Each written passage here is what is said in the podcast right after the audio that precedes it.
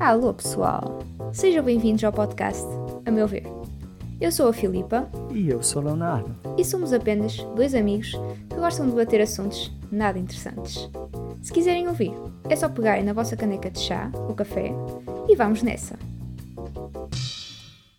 Olá pessoal, então esse é mais um episódio do podcast A Meu Ver. Agora novamente a Filipa já retornou e a gente vai falar sobre um tema aqui sobre racismo. Hum, Isso ocorreu, esse episódio de racismo ocorreu em Santa Catarina, lá no Brasil. E a gente vai trazer essa esse relato, né? Foi gravado um vídeo ao qual o homem ofendeu e foi racista e ele próprio assume que foi racista. A gente vai colocar o Isso vídeo, é tipo piada. Eu sou racista, ok, muito bem. va- vamos colocar o vídeo para todo mundo ouvir e logo após a gente vai conversar sobre o vídeo, sobre as impressões, sobre algumas coisas históricas que levam a esse indivíduo a se sentir à vontade para declarar mediante uma câmera isso. Vamos lá. Tu tava na tua frente, ele ficava brincando, fingindo teu filho é um maldito do nego mal... desgraçado. O teu filho é um maldito do nego desgraçado que é Por pirraceiro. que você tem tatuagem do jeito moreno, hein? Porque eu tenho ódio, porque eu sou racista, porque eu não suporto negro. Eu tenho amigo negro, mas amigo decente, não ensina nessa negrada do caralho que, que, é, que, é- que, é- que é marrento que nem tu. Você eu te não bata detesto em porque tu mim, é você não bata em mim. Quer ver? Fala de novo. Fala de novo, sua macaca do caralho. Demônio desgraçado.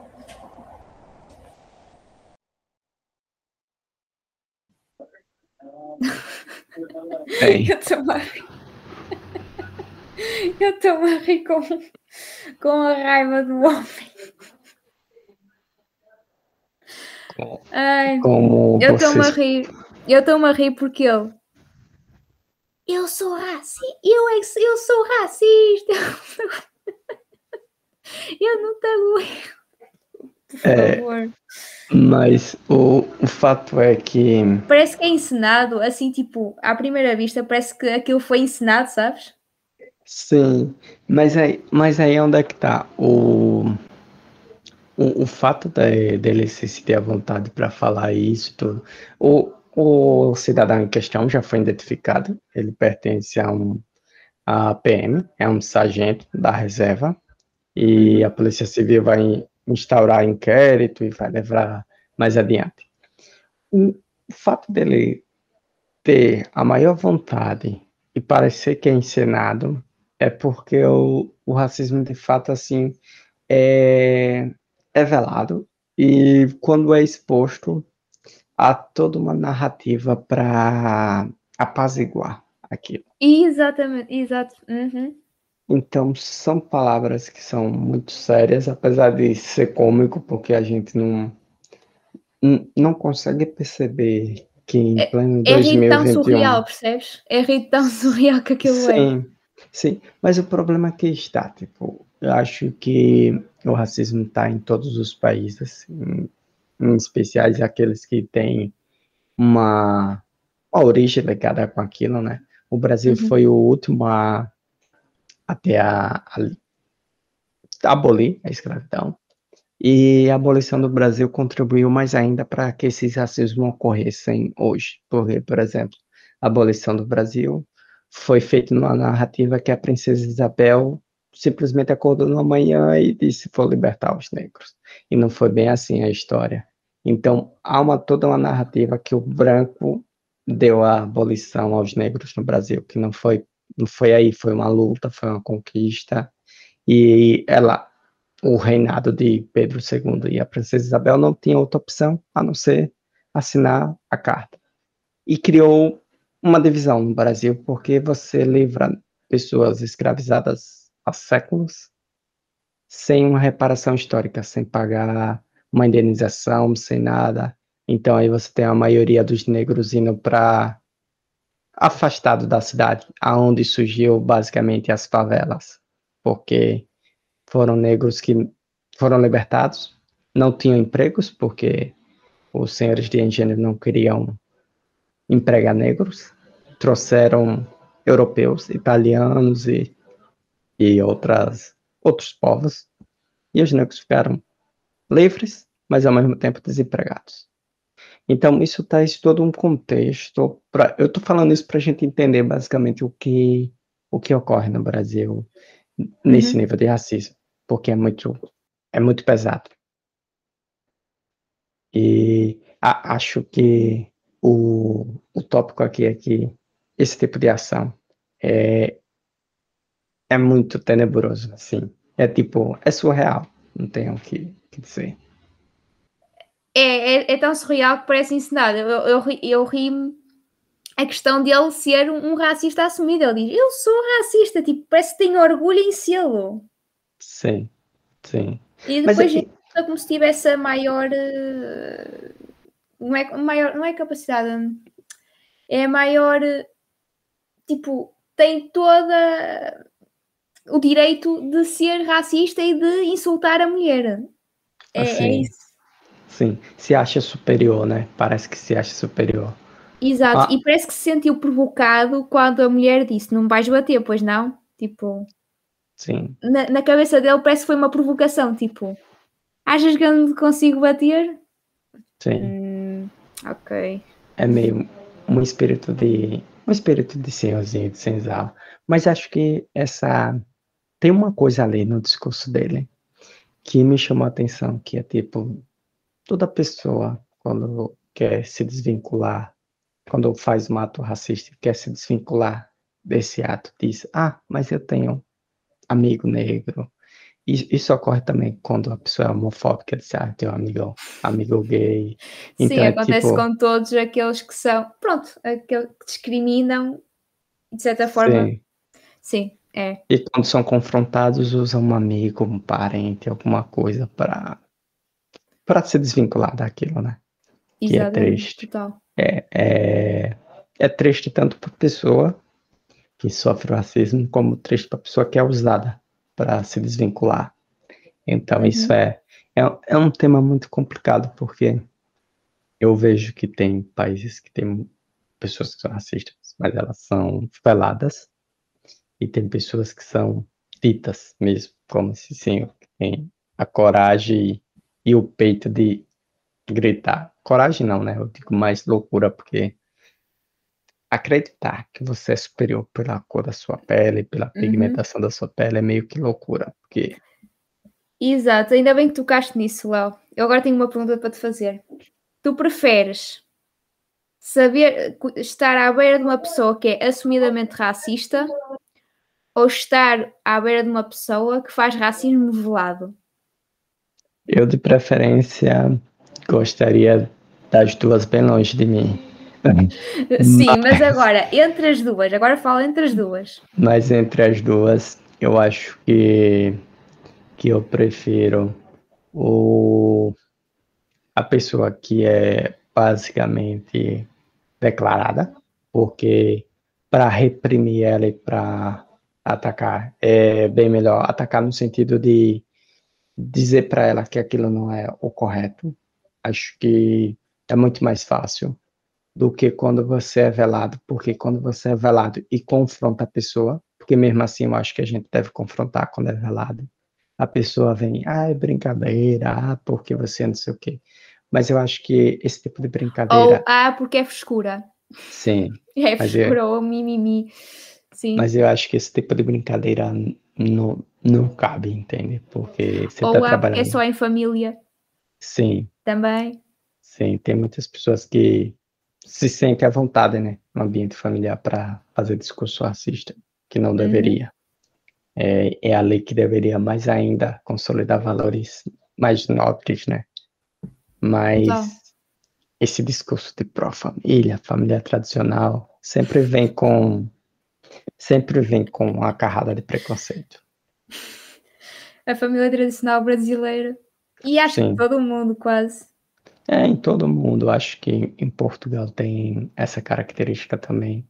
Acho Uhum. de terem preconceito, mas muitas velado. vezes serem velado.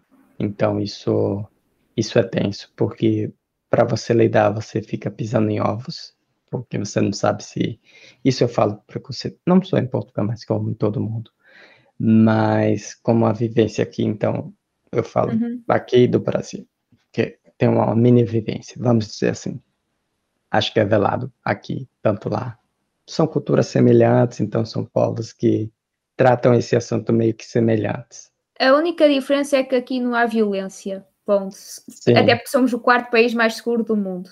Por isso, Sim, violência física, vale, vale lembrar. pessoal. violência física, assaltos, Sim. assalto, pronto. Mas a Sim. nível de assédios e assim até é diferente já. Sim, mas acho que é mais isso. Acho que o, o problema do velado é você confrontar. Porque quando você confronta, ele sempre usa a saída do é brincadeira, é mimimi, ah, você tá sendo muito fresco, ah, você... O problema Uhum. tá aí. Mas mesmo assim, eu acho que a gente tem que combater. Tipo, ir de frente mesmo. É, Hum, então, Sim, a questão é que, imagina, quem é racista e é assumidamente racista, dificilmente vai mudar o seu pensamento ou a sua opinião, porque, Sim. pronto, aquilo é, é mesmo, é mesmo convicção. sim. Sim, mas acho que, como toda convicção, é, não é porque você tem aquela convicção que tem que ser aceito esse tipo de comportamento, sabe? Exato. Tipo, Uhum. acho que há uma, por parte de quem não é racista, há uma, um, um bem-querer, assim, de Estado. Tipo, a gente quer estar bem sem confrontar. Por isso que a gente não confronta quem é racista, quem é não sei o quê. Uhum. Porque é mais conveniente. Tipo, mais conveniente deixar ele falar e você dizer, ah, eu não sou racista, foi ele que falou. Mas se você tá naquele espaço e a pessoa Uhum. falou e você não falou nada, meio que você meio que escolheu um lado, né? É, exatamente. O silêncio diz muito.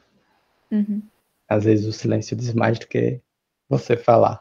O silêncio significa quase conivência com o que se está a passar e com o que é falado. Exato. É uma pessoa ser conivente com, com o racismo. Mas isso vai levar àquele paradoxo que tu falas tanto. Eu já não sei como é que se chama o paradoxo, mas é. É, Não Sim. se pode tolerar a intolerância. sim, é o paradoxo do Popper. É, Isso. Acho que, que é da é. intolerância. Você não, para haver tolerância, você não pode tolerar a intolerância. Uhum. É, é difícil. No primeiro momento não faz sentido nenhum, mas depois quando você vai vivendo, você vai pensando. Imagine só, tipo, é, se eu chego, é, vamos colocar para o nazismo, tá bem? Uhum. É, tem um nazista e ele vai dizendo que o judeu é ruim, que o judeu é isso, que o judeu é isso, e eu vou sendo conivente. Depois ele vai dizendo que o judeu é culpado da crise, o judeu é culpado disso, e eu vou sendo conivente. Depois ele diz que o melhor é tirar o judeu da sociedade, eu vou sendo conivente. Até então não participei de nada, certo? E, e aí o judeu é para o campo de concentração, ao, ao longe das minhas vistas, eu não sei o que está se passando. E, ao mesmo tempo, eu, eu digo, não, eu estou apoiando o sistema nazista e voto nele e, acredito nele e tudo, e dou força, porque, querendo ou não, um cidadão que aprova um governo dá força a ele. Então, você dá força para o nazismo e, no final da guerra, você descobre que os nazistas estavam incinerando judeu, matando judeu, e aí você coloca para você que você não teve culpa nenhuma naquilo. É, se você fosse contra e batesse de frente no início, não se chegava a isso. Então você não pode ser tolerante à intolerância. Porque senão não vai existir, é, não vai existir a diversidade. Porque a intolerância é isso. É você não respeitar a diversidade, não respeitar o pensamento do outro. Uhum. Sim, mas há, formas de, de demonstrar essa intolerância com a, intolera com a intolerância. É que eu estou. Pronto. Há formas de fazer hum, manifestações, ou há formas de manifestar essa intolerância. Acho que aqui é você não ser tolerante, mas ao mesmo tempo você não precisa usar das mesmas armas do outro uhum. para para negligenciar ou, ou para ofender ou para atacar ou para matar, seja lá o que for. Mas você tem que ser firme no seu posicionamento. E o racismo, na minha opinião, e o, a escravidão foi uma das piores coisas na história da humanidade. É, para mim é tipo escravidão, holocausto, e aí vem as outras. Também tem uns crimes da igreja também que tá, tá ali competindo. Mas acho que são crimes muito graves.